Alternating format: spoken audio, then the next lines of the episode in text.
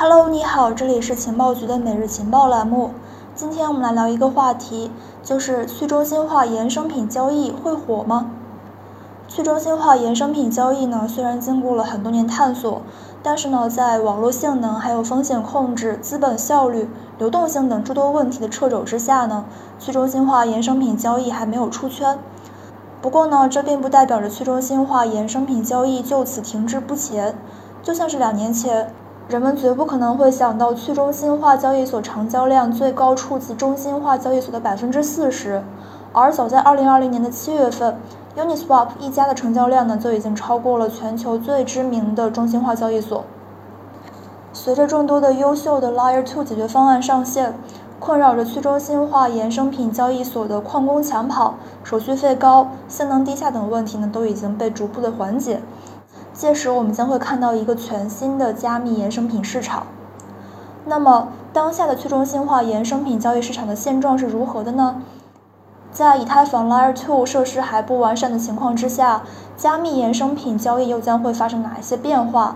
去中心化衍生品交易与中心化衍生品市场之间又是什么样的关系呢？首先，我们先来看一下去中心化衍生品交易的现状。在成熟的交易市场中呢，衍生品交易量呢会远远的超过现货成交量。例如，最新数据显示，仅在2021年上半年，加密领域前十的衍生品交易所呢就已经产生了大约27万亿美元的交易量。而前十名的现货交易所大约是有十二万亿美元，前者是后者的二倍还要高。此外，根据最新数据，全球前七大衍生品交易所中，OE-OKEX 在近期单日现货交易量维持在九十六亿美元上下，而衍生品交易量呢，大约是在三百亿美元，后者是前者的三点一倍。也就是说，衍生品交易量呢，大约是现货交易量的三点一倍。这也就充分说明了当下的现状呢，就是衍生品交易量是远远超过了现货成交量的。这一点呢，在传统金融市场仍然成立。根据2020年的衍生品统计数据，2020年整体的衍生品市场的名义价值大致是在840万亿美元，而股票、债券等现货市场成交规模呢，大约是在170万亿美元。衍生品市场的规模呢，是其现货资产成交量的四到五倍。不过，在去中心化衍生品市场之中，这一情况恰恰相反。一方面，与中心化的衍生品市场相比，去中心化衍生品交易显得微不足道；另一方面呢，去中心化衍生品的成交量呢，也远不及现货成交量。首先，我们来看一下去中心化现货成交与去中心化衍生品对比数据。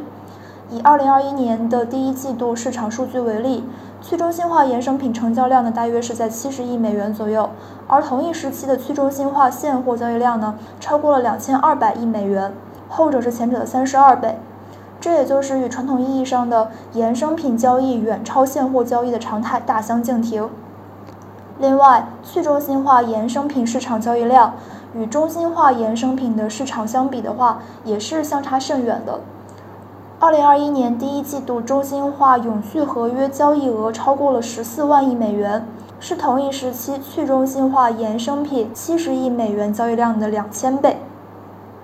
在去中心化交易所层面，Uniswap V 二还有 V 三的总计二十四小时交易量呢，大约是在十二点五亿美元左右。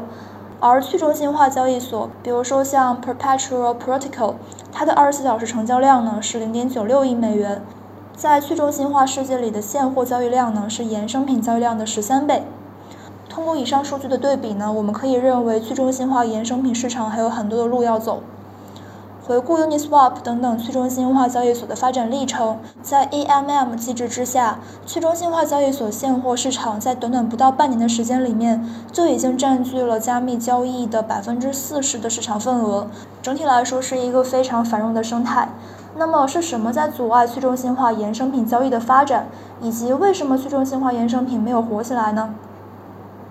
在去中心化交易所的发展之中呢，也曾遇到过很多的问题，比如说像门槛很高、上线币种少、深度差，还有手续费高、效率低等等通用型的问题，还包括 AMM 池的无偿损失以及矿工抢跑等等的深层次的问题。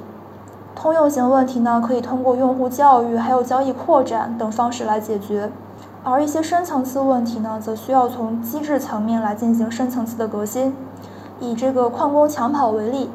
该现象的专业表述呢是矿工可提取价值，也就是 MEV，指的是矿工通过拍卖其挖出区块中的交易排序，来去获得区块奖励以及交易费用之外的额外利润。由此呢，衍生出了形式多样的套利机器人，包括抢跑机器人、尾随机器人、清算机器人等等等等。普通交易者呢，不得不为此而买单。当然，解决这一问题最彻底的一个办法，当然就是 ETH 转 POS，将以太坊矿工彻底淘汰掉。但是呢，因为以太坊2.0的落地还需要很多时间，在此之前呢，以太坊生态也通过了很多的办法来去应对这个 MEV，包括 Eden Network 还有 Flashbots 等等的项目，都提出了一些方案，很大程度上已经缓解了这个 MEV 的问题。总体来说，去中心化交易所的现货交易市场的各种问题都可以被解决，但是呢，去中心化衍生品就没有这么的幸运了。首先，与单纯的代币 swap 相比，衍生品的交易是很复杂的，其中呢涉及了一系列的风险管理，还有保证金交易、清算机制以及稳定的位价机制等等。其次，在衍生品市场，矿工的交易抢跑问题更难解决。早在2019年的一次矿工抢跑事件之中，某一个机器人从位价失败中抽取了110亿个 SETH，幸亏当时团队及时发现并且冻结了协议，避免了更糟糕的结果。但是呢，这并不意味着去中心化衍生品交易没有未来。相反，随着以太坊 Layer 2的基础设施的不断完善，曾经的手续费的问题还有抢跑问题都可以被解决。目前。不同的去中心化衍生品平台采取了不同的扩容方案。比较成熟的合约交易平台，比如说像 Perpetual Protocol 选择了侧链方案 XDAI，还有 DYDX 选择了 StarkEX 作为扩容基础设施。随着 Arbitrum、还有 Optimism、StackWare、还有 Matic 等等扩容方案的性能的不断提升，在保证交易的实时确认性之后呢，矿工抢跑问题还有性能问题将会被迎刃而解。那么在未来，去中心化和中心化的衍生品交易将会是一个什么样的关系呢？二者之间是相辅相成，还是你死我活呢？有人会认为，随着去中心化衍生品交易的逐步完善，最终将会取代中心化交易所的衍生品市场份额。真的会这样吗？实际上，当下的去中心化衍生品市场份额在快速上涨。在九月十三号，DYDX 的交易量呢超过了十二亿美元，是三个月前交易量的四十倍。这样快速的增长还是要归功于 DYDX 的二层解决方案，也就是 StackWare。此外呢，我们知道 Perpetual Protocol V1 利用了 XDAI 的侧链扩容，而 V2 和 V3 则已经选择了在 Arbitrum 上面去建立永续合约。这是否意味着去中心化衍生品交易所会取代中心化衍生品交易所呢？当然不是。Uniswap Labs 以不断变化的监管环境为由，限制了其协议前端上的一百二十九种代币化股票、镜像股票、期权以及衍生品代币的交易。因此，所谓的去中心化也是相对而言的。即使 DYDX 当前的日交易量已经高达了十二亿美元以上，但这个协议的控制权仍然是没有向社区来开放的。你可以认为 DYDX 目前只是一个中心化交易所。此外，去中心化衍生品交易所还存在其他问题。首先呢是清算机制，与中心化交易所强大的处理能力相比，去中心化平台需要去处理价格剧烈波动的时候链上拥堵带来的各种各样的问题。其次呢，去中心化衍生品交易所还需要面临一个资本效率的问题。交易者参与衍生品交易的核心诉求是可以进行保证金交易，并且附加杠杆。但是呢，部分的合成资产项目引入的超额抵押机制又一次限制了资产的高效利用。最后，由于去中心化项目的所有交易都上链，数据是清晰可查的，这与大型机构交易者去隐藏仓位和合约地址的一个需求是相违背的。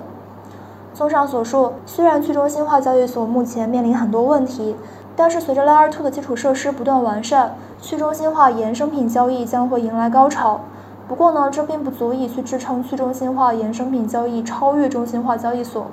未来二者将会呈现一种相辅相成的关系，而不是你死我活。